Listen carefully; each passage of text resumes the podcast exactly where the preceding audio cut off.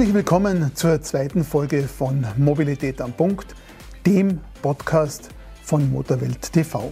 Bevor wir mit dem heutigen Thema uns beschäftigen, da geht es um den aktuellen Stand in der Akkuentwicklung für Elektroautos, Vielleicht ein kurzer Rückblick auf unsere erste Folge.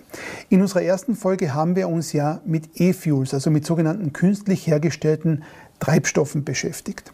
Und das Fazit dieser ersten Folge war, dass sich diese Treibstoffe wahrscheinlich weniger für Autos eignen werden, aber vor allem für Flugzeuge oder Schiffe eine Verwendung finden könnten. Und einer unserer Seher oder Hörer, ich weiß es leider nicht, wo er uns gesehen hat, hat uns sofort eine Geschichte geschickt äh, an die Adresse podcast.motorwelt.at, seht ihr auch unten eingeblendet, wo er eben beschreibt, dass United Airlines dieser Tage einen ersten Flug von Chicago nach Washington durchgeführt hat und eines der beiden Triebwerke mit künstlich hergestelltem Kerosin betrieben hat. Das zweite Triebwerk wurde mit herkömmlichem Kerosin betrieben. Das war eine Vorgabe der amerikanischen Flugsicherheitsbehörde.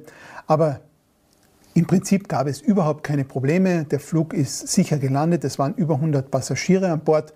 Äh, es hat auch niemand gemerkt, dass dieser Flug quasi nur mehr halb so viel CO2 verursacht hat wie ein herkömmlicher Flug von Chicago nach Washington. United Airlines, vielleicht noch am Rande, möchte 2050 komplett CO2-neutral fliegen.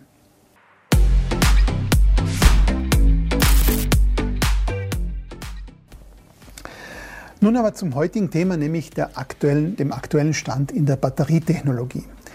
Äh, vielleicht vorab ein kurzer Abriss in die Geschichte, nämlich ich weiß nicht, ob euch auch schon aufgefallen ist, auf, auf sozialen Medien, Facebook, YouTube, gibt es immer wieder Beiträge, wo man so das Gefühl hat, dass die Herrschaften, die das schreiben, glauben, dass die Elektromobilität mit dem heutigen Stand perfekt sein muss. Das kann sie natürlich nicht, das ist eine neue Technologie. Ich meine, wenn man es wieder geschichtlich betrachtet, die ersten Fahrzeuge waren ja Elektrofahrzeuge. Ja, es hat sich dann eben später der Benzinmotor durchgesetzt. Ähm, um die Jahrhundertwende waren ungefähr, also 19. bis 20. Jahrhundert, waren ungefähr die Hälfte der Fahrzeuge mit Batterien betrieben. Ganz kurze Reichweiten damals nur. Ähm, aber hat sich nicht durchgesetzt und eher der Verbrenner hat dann auch praktikablere Lösungen gebracht und deshalb den Markt erobert.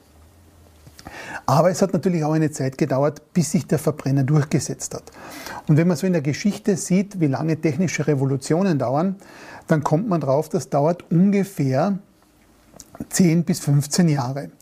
Bei der Automobilindustrie kann man sagen, hat es ungefähr 13 Jahre gedauert. Ja, ich habe euch zwei Bilder ähm, mitgebracht, nämlich das sind altbekannte Bilder, also der eine oder andere wird sie vielleicht schon kennen. Die Fifth Avenue in New York im Jahr 1900. Da gab es eigentlich nur Kutschen. Wenn man ganz genau sieht, sieht man ein Auto auch auf der Fifth Avenue fahren. 13 Jahre später, im Jahr 1913, hat sich das Bild gewandelt. Es gibt also quasi nur mehr Autos und auch da kann man wieder ganz, ganz genau schauen und wird sehen, es gibt eine Kutsche noch auf dem Bild. Ja? Also wie gesagt, 13 Jahre hat es gedauert, bis sich diese Technologie durchgesetzt hat. Wir wissen das auch vom Handy. Auch das Handy wurde ja in den 80er Jahren des letzten Jahrhunderts bereits erfunden. So richtig durchgesetzt hat sich erst wesentlich später und natürlich wurde es auch wesentlich besser. Man kann also Handys der ersten Generation natürlich nicht mehr mit den heutigen Super-Smartphones vergleichen.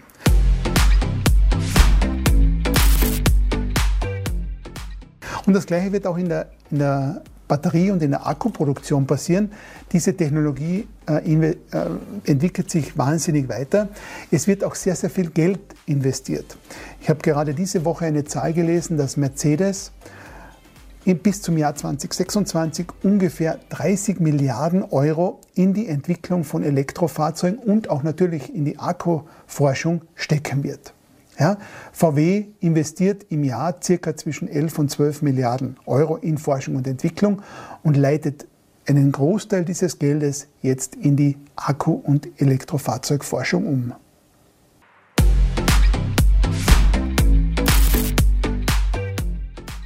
Bisher waren Akkus bei uns im Auto Lithium-Ionen-Akkus mit einem flüssigen Elektrolyt in der Mitte.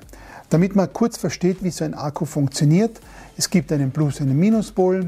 da wechseln die Lithium-Ionen-Akkus, äh, Lithium-Ionen-Teile hin und her. Und das Ganze machen sie in einem flüssigen Elektrolyt.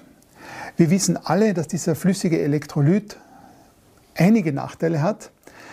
Einer davon ist, dass vor allem wenn ein Kurzschluss entsteht, weil eben ein Fremdkörper in den Akku kommt, da kennt ihr sicher diesen berühmten Nagelpenetrationstest, wo man also einen Nagel durch einen Akku durchschießt, ähm, dann weiß man, dass dieser Akku zu brennen beginnt. Ja, auch das sieht man auf den sozialen Medien immer wieder und man weiß auch, dass diese Brände dann ganz schwer zu löschen sind. Deshalb geht man von diesem flüssigen Elektrolyt weg und forscht im Großen und Ganzen an einem sogenannten Festelektrolyt. Diese Feststoffakkus oder Solid-State-Akkus, wie man sie auch nennt, da gibt es grandiose Forschungen, vor allem in Fernost, in China. Da gibt es zwei Unternehmen, ähm, die jetzt wirklich versuchen, diesen flüssigen Elektrolyt wegzubekommen und durch einen Feststoffelektrolyt zu ersetzen.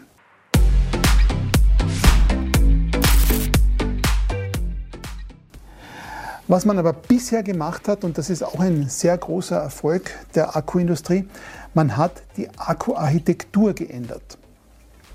Man muss sich das so vorstellen, ein Akku besteht ja aus einzelnen Zellen. Die einzelnen Zellen schauen so aus wie ungefähr, man kann sich das vorstellen, wie zwei A-Batterien, das kennt man von zu Hause von der Fernbedienung. Und die werden zu Packs zusammengebaut ähm, und diese Packs dann im, im Auto eingebaut. Tesla hat zum Beispiel Model S 36 solcher Akku-Packs, kommt jetzt immer auf die Batteriegröße drauf an, muss man fairerweise sagen, ähm, bis zu 36 Akku-Packs drinnen. Äh, man hat jetzt diese Architektur dieser, dieser ganzen Batterien geändert. Äh, man hat so diese Pouches, also so eine zeige ich euch ein Foto davon. Die hat man jetzt eingebaut, damit also weniger Leerräume zwischen den runden Zellen und damit könnte man die Akkuleistung bereits um 15 Prozent steigern.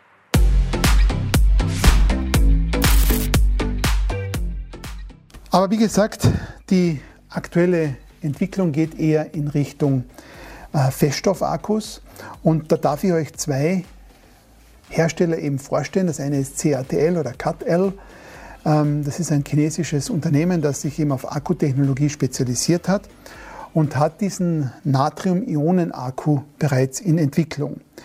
Ähm, dieser Natrium-Ionen-Akku, den gibt es auch jetzt schon als stationären Speicher hat sich aber in der Automobilindustrie noch nicht durchgesetzt.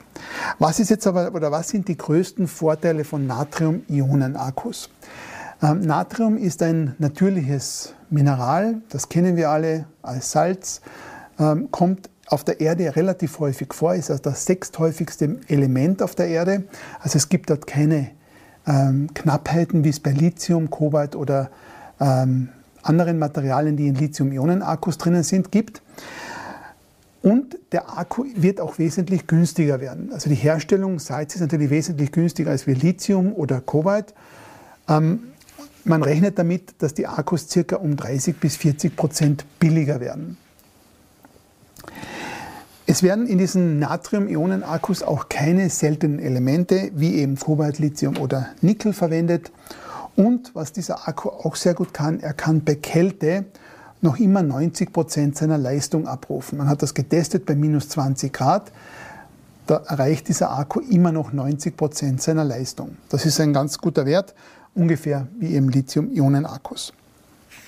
Was der größte Vorteil an diesem Natrium-Ionen-Akkus ist, ist, dass er innerhalb von 15 Minuten aufgeladen werden kann auf 80 Prozent.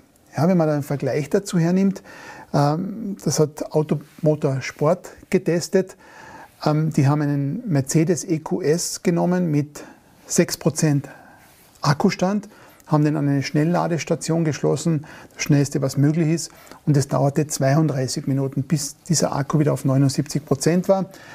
Wenn man das gleiche mit einem Natrium-Ionen-Akku macht, dann würde man das in 15 Minuten schaffen, ja, ohne irgendwelche Nachteile. Es gibt natürlich Nachteile bei diesem Natrium-Ionen-Akku und einer der wahrscheinlich gravierendsten derzeit ist noch, dass Natrium-Ionen-Akkus eine geringere Energiedichte haben. Man bringt auf einen Kilo Akkugewicht nur 160 Wattstunden. Beim Lithium-Ionen-Akku sind es eben bis zu 270 Wattstunden, die man derzeit schon schafft. Das resultiert natürlich daraus, dass auch dieser Akku eine geringere Reichweite hat. Also ähm, man könnte das mit der Architektur wieder ein bisschen ausgleichen, eben mit diesen Pouches statt diesen einzelnen Zellen. Aber die 270 wird man derzeit einfach noch nicht erreichen. Also da gibt es für die Forscher von CutL noch einiges zu tun. Es gibt in China auch einen zweiten Hersteller, das ist BYD, ähm, die eben Akkus produzieren, teilweise auch für die eigenen Autos. Ähm, und BYD setzt auf einen sogenannten Lithium-Eisenphosphat-Akku.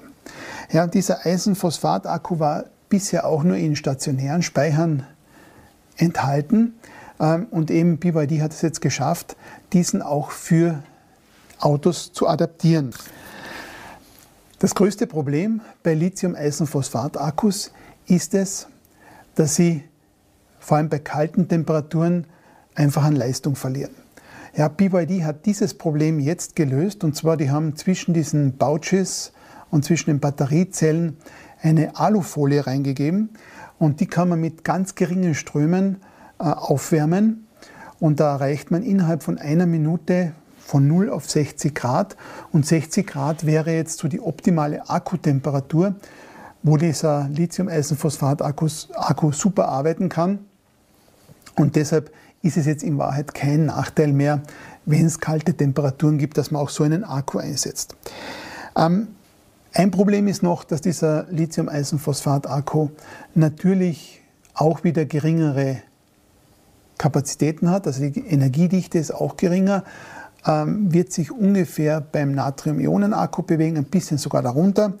Ähm, er ist wesentlich leichter, das muss man jetzt fairerweise auch dazu sagen, aber er hat natürlich das, das Riesen den Riesenvorteil, dass man kein Kobalt mehr braucht, man braucht auch kein Nickel mehr, also Lithium wird nach wie vor gebraucht. Aber auch an der Erhöhung der Energiedichte wird natürlich schon gearbeitet. Und da gibt es ein australisches Unternehmen, GMG, ich habe euch den Link auch unten in die äh, Shownotes gegeben, die es geschafft haben, mit einem sogenannten Graphennetz, das sie in den Akku einbauen, die Energiedichte zu erhöhen. Graphen, das ist so ein bisschen ein Wundermittel in der Batterieproduktion, also war es zumindest. Das ist ein Kohlenstoffnetz, das hat man dreilagig eben in den Akku verbaut, um damit eben die Ionenbewegungen zu verstärken. Ähm, mittlerweile sagt man in der Forschung schon, gibt es günstigere und bessere Alternativen zum Graphen. Graphen ist auch relativ schwer herzustellen äh, und auch teuer in der Produktion dadurch. Also es gibt mittlerweile schon Alternativen und das wird in den nächsten Jahren sicherlich ausgebaut werden.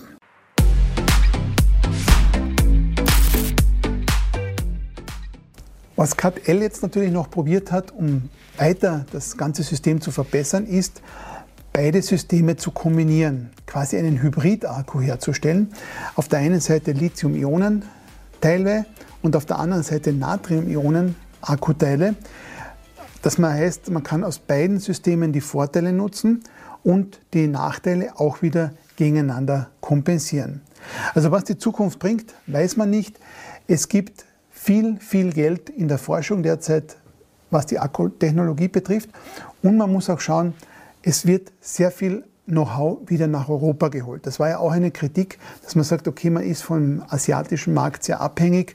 Man hat dort die großen Entwickler, die den Weltmarkt versorgen. Und man hat ja gesehen, jetzt gerade in der Versorgungskrise oder auch in der Suez-Krise, ähm, wie schnell hier Lieferketten abreißen.